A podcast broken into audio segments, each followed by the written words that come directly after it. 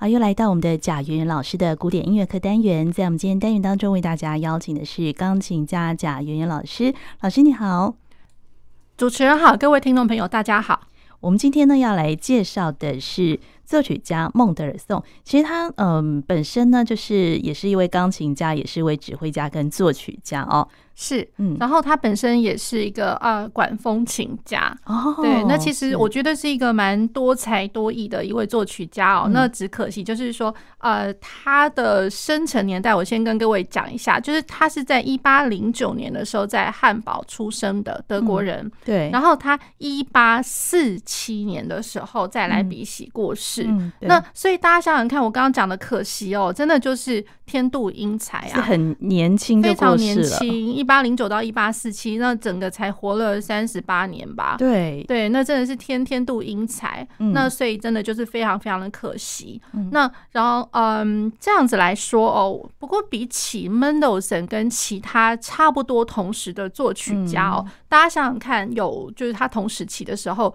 呃，应该大家还想得到，我们之前一直介绍的，比如说像呃 Clementi，然后或者说像贝多芬。或者是像呃，Schubert，我们之前一直介绍了蛮久的 Schubert，这都比较早期嘛，对不对？呃，其实是差不多同时哦，哦，对，差不多同时，只是说像哦，贝多芬，然后呃，还有 Clementi，然后 Schubert 就是比他早一点点走这样子哦。对，那所以其实基本上就是大家都差不多活在差不多的时期，他们都有重叠到，对，重叠到那，所以经历到的一些历史事件什么的，我觉得应该是都是相仿的，而且他们所经历过的一些，比如说社会上的变动，或者说像工业革命，然后以至于就是说大家手边的乐器呃越来越发展精良了，那这些就是呃 Mendelssohn 他其实通通都有接受到，那呃。我觉得他比较不一样的，就是说，当其他的作曲家他们的一生当中，可能都是为他们的生计、为他们的健康，然后在打拼、在奔波的时候，对，在奔波。那 Mendelssohn 他似乎从来没有说非常需要去着急于这些事事情哦。那我觉得他的一生算是。蛮顺遂的啦，对，蛮顺遂的。那当然就是说，他基本上我老实讲，就我觉得他是一个工作狂。哦，对，他是一个工作狂。那可是他是早期，他早年其实就算就就有点像是呃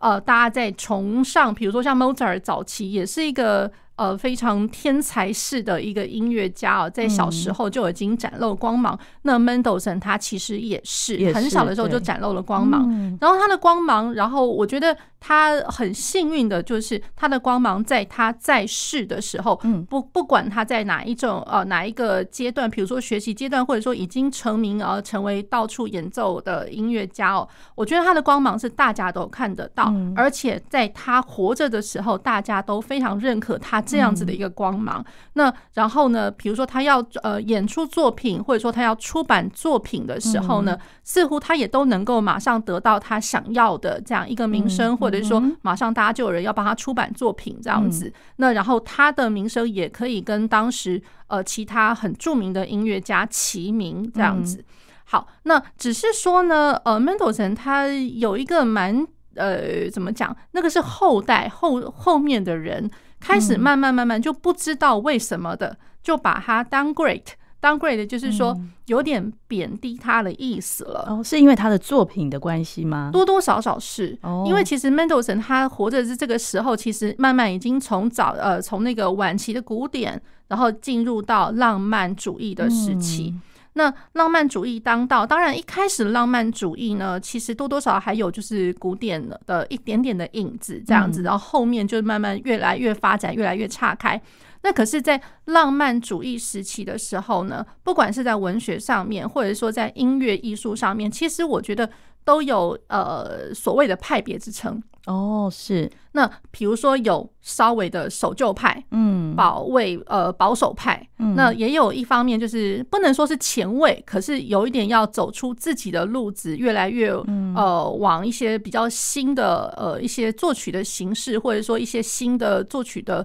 呃，曲曲目听起来的那个风味来讲的话，其实都是比较新颖的。嗯，好，比如说守旧派的来说，呃，我可能会比较呃呃专专注于就是传统一直延续下来的形式，嗯，所以形式这个个形式还有比如说教条上面多多少少有点重要哦，嗯，那然后在和声上面的走向，比如说转调什么的都稍微保守一点点，对。那可是呢，呃，比较新一点的派别呢，比如说。呃，在音乐上来讲啦，新一点派别就是所谓大家所谓的李斯特、华格纳以后，嗯、那大家想想看，哇，那之后的李斯特跟华格纳，尤其是呃李斯特的晚期，你已经已经听不太出来这个是李斯特啊，我的天呐，这样子，嗯、对，就是说那个和声上面，或者说像调性、色彩上面，还有它的一些呃走向依循，已经。比较难去猜测得了，就是说我后面要怎么样走，嗯，对。那华格纳也是哦，就是说论这种哦，有些人可能会觉得说，哇，这是重口味啦，可以这么说这样子。那呃，如果说比较起李斯特跟华格纳，那 Mendelssohn 他就会是比较像前面守旧派的了，守旧派的，也就是说，我还是可以听得出来蛮规规矩矩的调性和声，然后他，嗯，然后他在转调上面其实。没有说像我们之前介绍的舒伯特那么爱玩转调这样子，对，他是比较乖一点的。然后他是属于浪漫派前期的，算是前期的，而且是比较呃味道人士。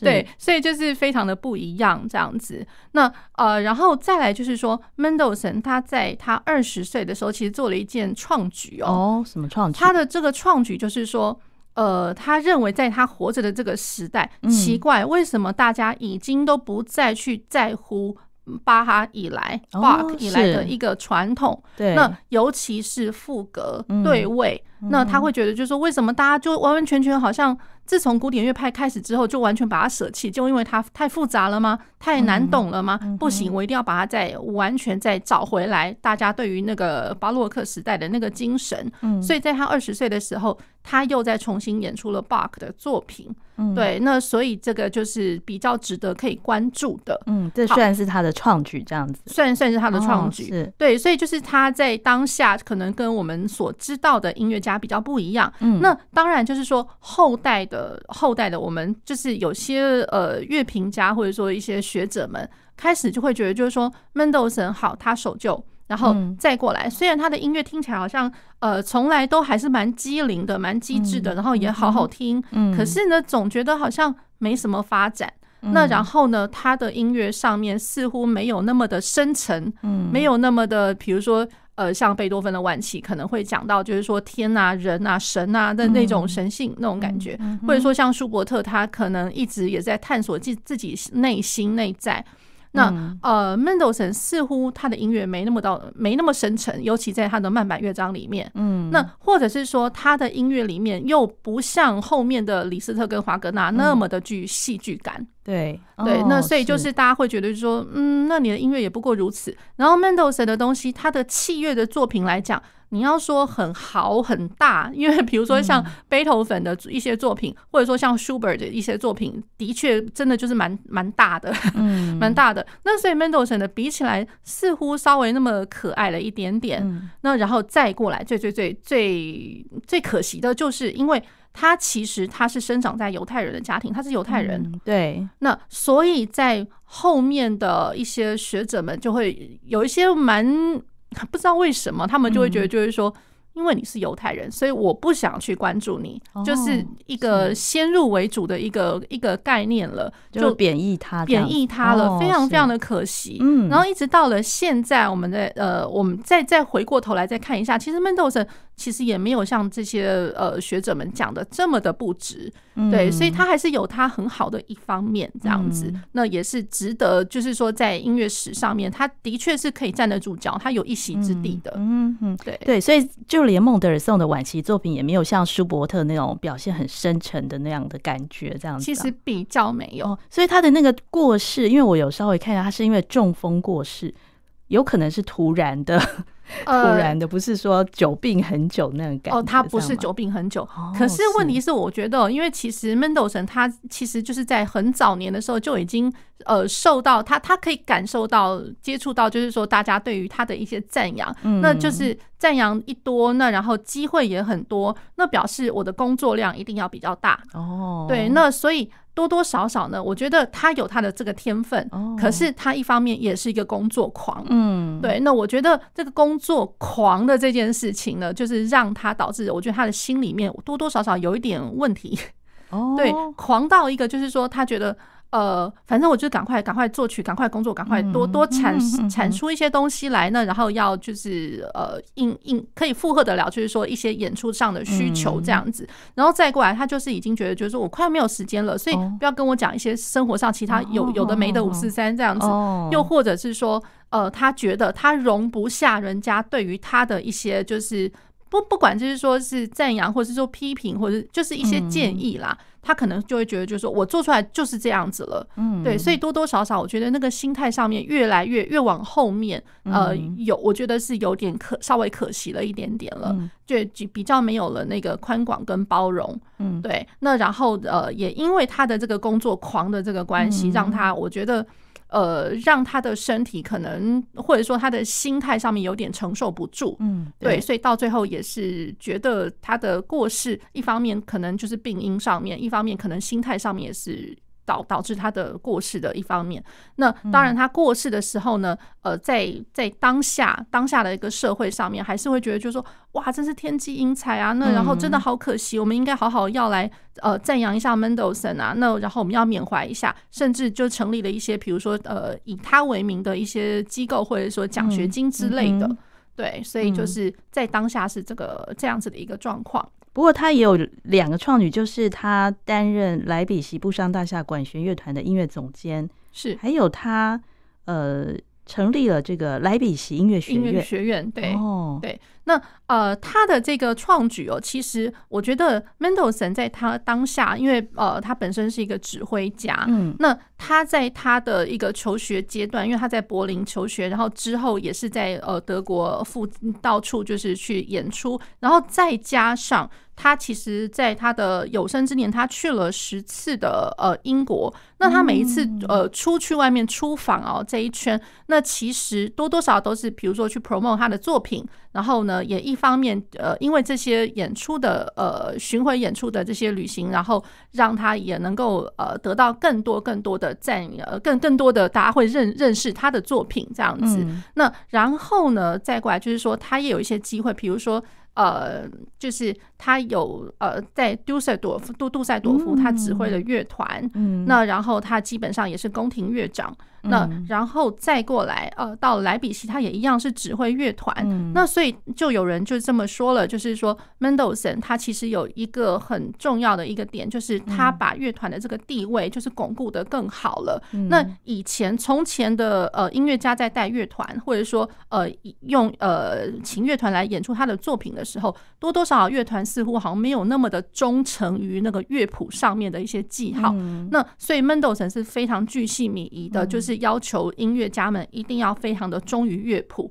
那然后他也把乐团能够演出的呃一些表现的层次提高了，对，所以。呃，大家会认为就是说，哎，乐团不不再只是一个呃音乐的一个附属品而已，它其实是一个表现音乐最佳最佳的一个媒介。所以这个呃在在都是要感谢 Mendelssohn 这样。嗯，对，好，那我们今天呢要先来介绍他的一个作品是呃，我们来介绍一下他的一个早期的作品哦。那这个是他年轻的时候他的那个呃性格小品。那性格小品，它性格小品，呃，它其实里面有七首的呃作品。那然后我先来讲一下它的那个性格为什么要叫做性格小品，它的那个名字叫做 Pieces Characteristics for Piano，然后这个是作品第七号，然后是在那个一八二四年到一八二六年之间的时候完成的。那我觉得最值得去让大家知道，就是说，因为 character。Character 就是我们在讲说一个特征或者说性格。嗯，那 Mendelssohn 他知道这个意思，然后他特别的。把他所有，其实也不是说把他所有，就是说我们可以目前收集得到的 Mendelssohn 知道的他的一些小品哦，那呃大部分来讲都可以看得到，诶，他要不就是把它命名为 Capriccio，嗯，要不就是把它呃命名为 Character。嗯，那 character pieces，那然后再过来呢，譬如说也有可能会看得到比较少一点点，不过有就是哦，fantasy，嗯，fantasy，那所以就是说这个是比较可以值得关注的。嗯、那像在呃 Mendelssohn 之前的早期的话，可能我们知道的 character pieces，比如说最早从贝多芬开始，贝多芬有 Bagatelles。那就是我们知道的，就是他呃收集他身边的一些极光片语，他灵感一来，他就赶快把它速写写起来这样子。那比如说像 Schubert 的话，其实他有一些 character pieces，其实化为一些就是在舞曲里面，因为 Schubert 他很会写舞曲，嗯，对。那不管是德国舞曲，或者说像他的圆舞曲里面，那都会有这些呃，就是不同的小品有不同的一些性格存在。那可是。到了 Mendelssohn 的时候，他就直接就把它写成就是 character，他像他 Opus 七，他就是命名、嗯、命名为 characteristics，嗯，对，那所以七首小品各有各的性格。那我们可以先来听听看，就是说他的性格到底性格在哪里？我们先来听他的第一首，是。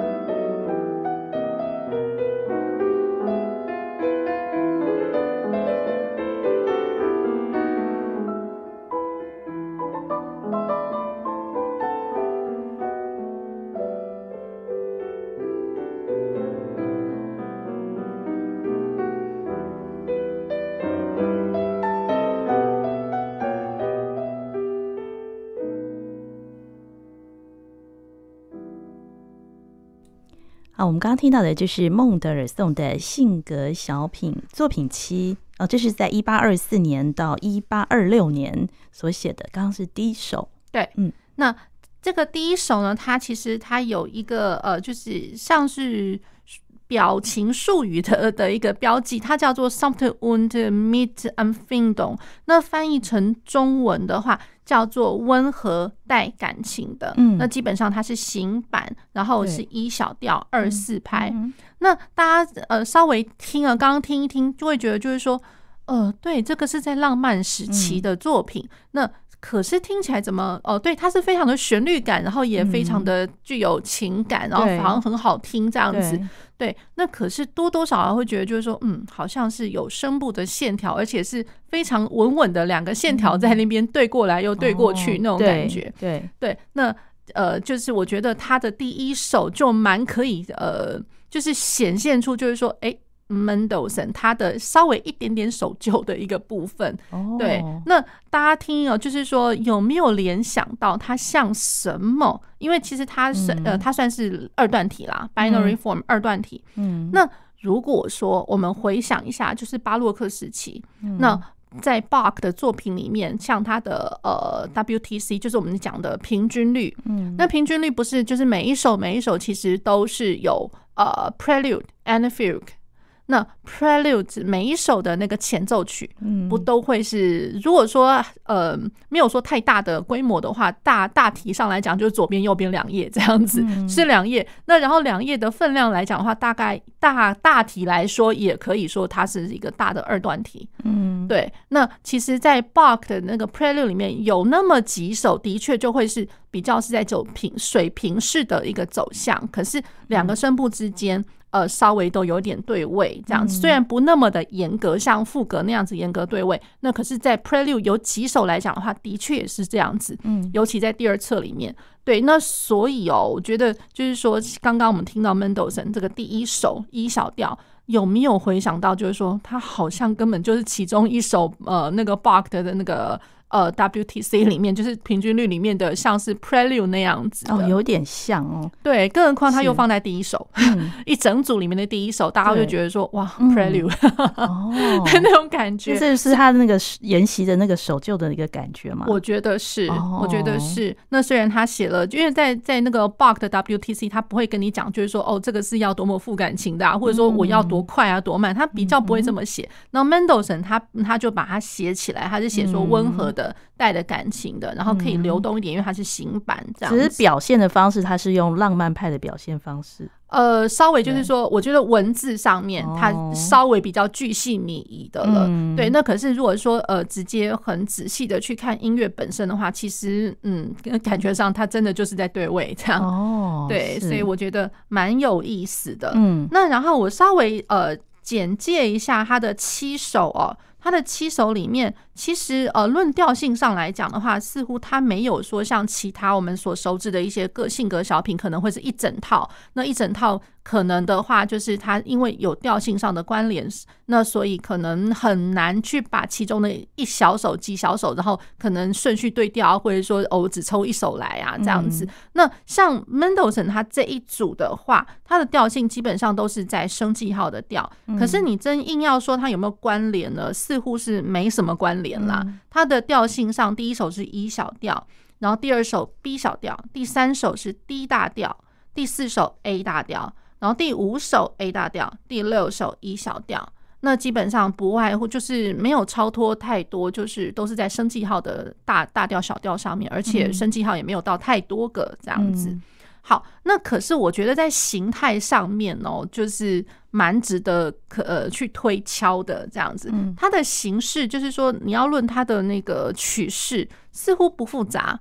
不会太大，也不复杂，可是它的写法，我觉得是在那个声部上面的一个水平水平的一个写法上面，我觉得可以值得去推敲一下。嗯、那然后再过来呢，就是 Mendelssohn 他有一个特点，他的音乐有的时候会让人家觉得很机灵、很机智，嗯，实在是因为他快速音群超级多的。哦，你要比快的话，他的东西真的很快，嗯，所以手指头功夫一定要够好。嗯，那我们可以稍微来听一下他的呃第二首是三八拍的 B 小调。好，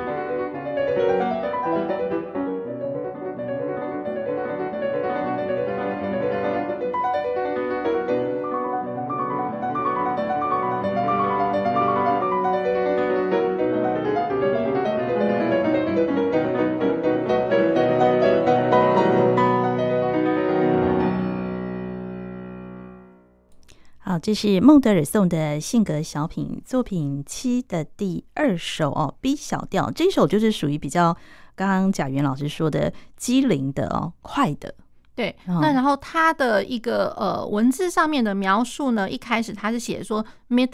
heftiger Bewegung Bewegung，嗯，剧烈运动般的。然后它的速度上面标记是 Allegro vivace，所以是一个活泼的快板。嗯，那大家刚刚听的时候有没有觉得就是说哇，真的是从头到尾就是一直稀里糊涂都通通是十六分音符上去下来跑来跑去的。嗯，是。那然后可是听起来，因为毕竟呃它是三拍子三八拍，那所以有那么一点点让人家联想到就是一个比较快活的呃诙谐曲般的。那然后呃它的。形式上面其实不复杂，有点类似，就是稍微扩张一点点的三段体。也就是说，我的 A 段跑了两次，A A B A，对，那所以素材上素材上来讲的话，其实不难，那只是说稍微就是这样四个段落。那呃，偶尔可以听得到，我觉得就是说在 Mendelssohn 哦，大家可以稍微关注一下，他蛮会做一些就是和声上面的一个延展，也就是说，有可能我。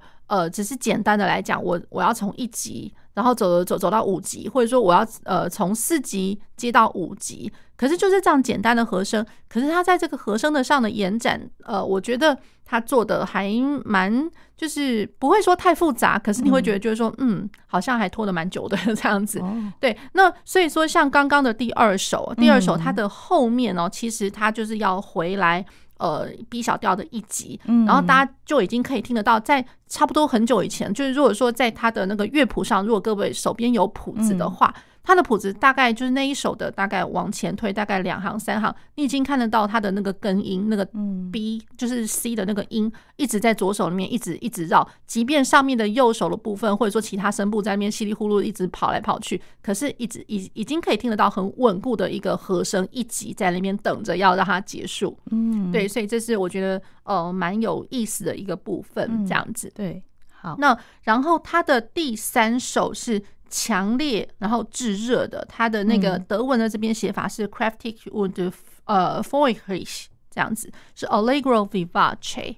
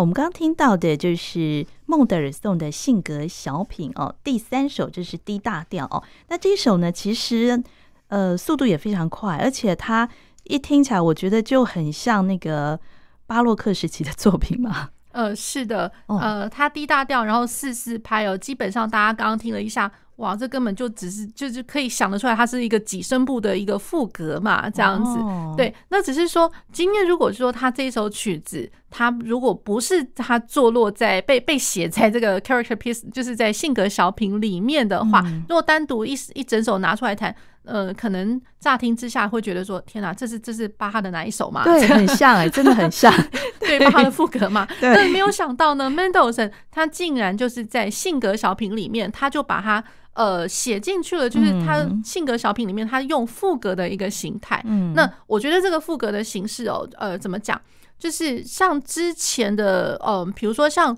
贝多贝贝多芬来讲好了，贝多芬他最早他已经有一个性格小品的这个作品哦，那他有三套，那三套里面呢，似乎呃，即便就是说声部上有对位的这个写法，可是不那么严谨，也不那么复杂，甚至也不是说一整首完完全全就给你在搞副格。嗯，那呃，像舒伯特里面的话。应该来讲，如果说舒伯特里面去弄了赋格在那个性格小品里面，我想可能大家都没有人想要弹了，都、oh. 就会觉得就是说哇，这这舒伯特也这样子，呃，没有说很期待在性格小品里面会放上赋格。嗯，那没有想到呢，就是说在孟孟德尔颂里面，然后他在第三首哇，对，就觉得是就是呃和。就是副格的写法，而且是从头一开始到尾吗？对对，他是从头到尾。他一开始他呃一听到一个声部，才才一个声部的主题出来，大家就想呃，我们就可以听得出来，哇，后面大概不太好玩的样子。对，那可是呢，他的不太好玩的地方又加上，因为它比较快。嗯，我们很少就是说那个副格会有这么快，而且他还特别跟你写说要强烈的、火热的。对，那在巴洛克时期，比如说在弹 Bach 的赋格，的确有几首赋格可能会比较火热一点点，可是他也不会直接就跟你讲说，我拜托你要弹的火热，拜托你弹快一点。对啊，那所以每个人诠释各各不相同。所以我刚刚就想说，那这么快，这个很难弹吧？呃，我觉得。难可能还好啦，那再怎么难的曲子，我觉得当然一开始就是要放慢练嘛。哦，对，放慢练。那可是我觉得呢，呃，Mendelssohn 他既然会特别这样写，就表示就是说，他其实他要他他骨子里面他要的是一个，就是要回返到巴洛克时期的一个制式、一个传统。那可是在这个传统里面，他会特别的告诉你，我觉得那个就是浪漫主义的精神了。他会告诉你，就是说我要的是什么样性格的。什么样个性的呃副格？嗯，那副格只是一个写作的一个形态嘛，声部之间的对位。嗯、那可是呢，大家在谈那些对位的时候，多多少少可能在 Baroque 时期，其实可能都会觉得就是说啊。天呐，那我就是把这些复杂的算术啊，这对来对去的东西啊，然后呃呃，就是你对我，我对你，或者说就是重新的排列组合这种东西，我把它搞清楚就好了。其实老实讲啊，就是在在谈巴洛克时期，其实我自己也会要求我的学生，就是说别忘了他有性格，他有血有肉，他有颜色，他有色彩。对，那可是常常呃，大家在谈巴洛克的时候，可能比较不会说这么鲜明的去凸显这些色彩，或者是说性格。嗯，那。我觉得就是在浪漫主义的时候，那 Mendelssohn 他会特别就告诉你，就是说我除了要这样子的形态之外，拜托就是在表现上面一定要把这个个性，它该是什么就要表现出来。哦，对，那所以我觉得当然慢练是一一定要的，把脑筋先搞清楚，把一些 idea 先整理清楚。可是快最后快的演出，然后要很强烈、很火热的，我觉得这个就绝对就是熟练度的问题了。哦，是对。嗯，好，那我们接下来听第四首。第四首它是 con molto，然后它有一个呃，也是德文上的一个叙述，叫做 schnell und beweglich，也就是说 schnell 就是很快速，嗯、快速又灵活的。对，那所以就是从我们现在已经听到要开始到第四首了，从二三四的，二三四都都是在讲快的，对啊，都是快。好，那然后呃，他 con molto 也就是很有行动感的，嗯、那它是 A 大调二四拍。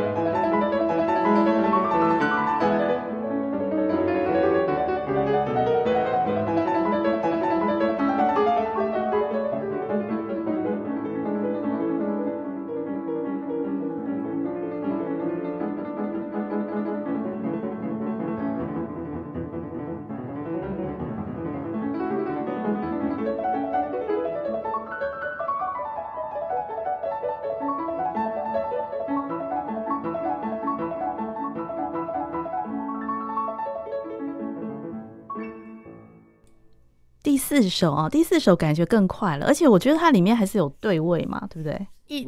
对一直都有，一直都有，只是说可能就是它的对位的那个感觉，因为它实在是因为太快，快的那个感觉去概括了那个对对位的那个感觉，这样子。好，那然后大家一定会觉得说，哇，这个快是一回事，然后再来就是那个十六分音符从头到尾都不断的耶，就长动曲，而且就是非常的有精神的那种感觉。那呃，就是我觉得这样子的意象就大于就是说，呃，我们去探讨它的这个小曲子它可能是什么样的形态这样子。其实它其实它是一个比较松散一点的，就是呃奏鸣曲快板的，就是 Sonata Allegro form。也就是说，它会有那个主题，然后还有一些就是第一主题、第二主题，然后有一些形式这样子。好，那然后呢，大家就会觉得就是说，哇，那个 Mendelssohn 快的东西，那呃，怎么说呢？就是在演奏技法上面，大家会觉得它是简单还是难呢？嗯，对。那其实我会觉得，就是说，第一个，呃，我觉得它的难。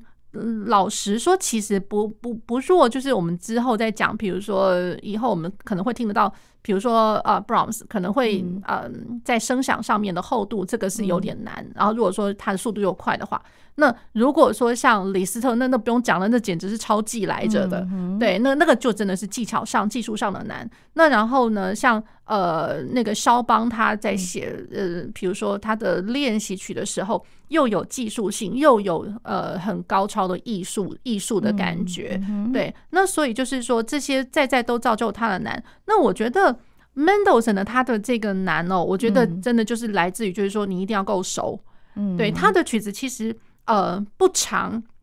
嗯，那。这这每一首每一首不长，可是它快，然后就觉得好像你要断句也不知道断在哪里，好像从头一开始断句啊，对，从头一开始你吸一口气，然后那那一口气就是可能就是几分钟之后你才能把它吐出来那种感觉。那所以在这一口气里面呢，千万千万不能打结，不能出彩那种感觉。对，那一旦打结或什么，就完全就是啊，可惜啊这样子。对，那然后呢，它的旋律性来说的话，其实我觉得就是。简单精巧，这样对。可是你要说多么的感人，或者说有多么的深度，我觉得可能倒不至于啦。对，那我觉得真的难，就是难在就是说你千万真的不能出错。嗯，对。那所以我会觉得其实也挺好玩的，在这个这一组的这个曲目似乎比较少在那个舞台上面被呈现出来，比较少。那虽然就是说 Mendelssohn，因为其实他有非常多。呃，就是大家常会演出他的作品这样子，可是就是这一组似乎比较少听到，然后比较少被演出啊，比较少。那然后在学生的一些考考试的考试的场合，或者说表演的场合、比赛场合，也真的比较少听到，也不知道为什么。是啊，对。可是老实讲，他虽然是他年轻时候的作品哦，可是我老实说，其实这个。可能在舞台演奏的那个稳定度上来讲，那的确是一个磨练。对，真的是大挑战哦。对对，好，我们已经听了四首，好，那接下来，呃，接下来第五首，第五首呢，大家可能就会想一下，就是说，哇，哎，难得啊，难得会会有一个作品。好像听起来比较长耶，比较长一点，比较长一点点。然后呢，而且比较有一点深度。好，我先这样讲哦。他的那个德文的叙述叫做呃，是 Ernst und mit steigender 呃 Leibhaftigkeit。好，呃 Leibhaftigkeit。嗯，那讲到 Leibhaft，Leibhaft 其实就是比较活跃的 springly 那种感觉。好，那他是认真又活泼的。认真又活泼的，那老实说，他根本他是副格 呀！哦 哦，他是副格呀！哦，对，所以就是说，第三首来了一个副格，第五首又来了一个副格，然后它是 A 大调四四拍，大家可以先听听看。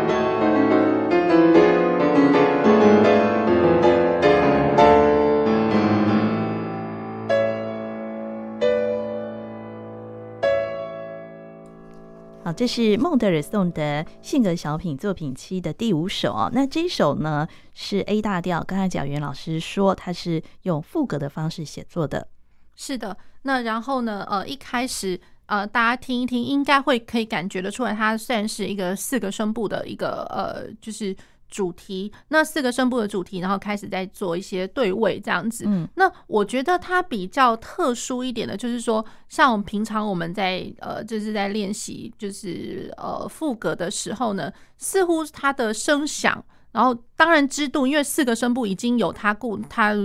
就是说本来该会有的一个厚度跟支度啦。对呢，然后那。我觉得就是说，在这个孟德尔颂的他这个作品里面，除了这些厚度、之度之外，更有甚者的，就是说可能会听得到，哇，怎么好像每一个声部突然自己每一个声部自己都变得膨胀起来了？嗯，比如就是说我在贝斯上上面，我可能呃我加了八度。那或者是说我在 alto 或者说 soprano 这个声部来讲的话，根本通通都来了和弦，三个和弦，或者说呃一直跑动的，不管是音程或是和弦啦。所以它到那个乐曲哦，我觉得那个浓度来讲，一开始只是单声部旋律线条水平式的，那可是一路走走走走，会觉得哎，怎么好像越来越越来越厚，好像。嗯，没有被稀释的那种感觉了，就是越来越厚，越来越厚，然后声响上面越来越庞大。那这个是难得，就是说在 Mendelssohn 的那个小的比较小型一点的作品来讲的话，诶，突然可以听得到这样子的一个剧烈的一个一个变动，这样子，对对，所以这是我觉得它很特别的。那当然，这个嗯。就是说，呃，副格，然后又要活泼的这样去表现，那我觉得哇，这个也是不简单的一回事。那而且论副格来讲的话，因为其实如果说 Buck 的副格，像我们平常来讲平均率的话，再怎么样副格，似乎好像也嗯。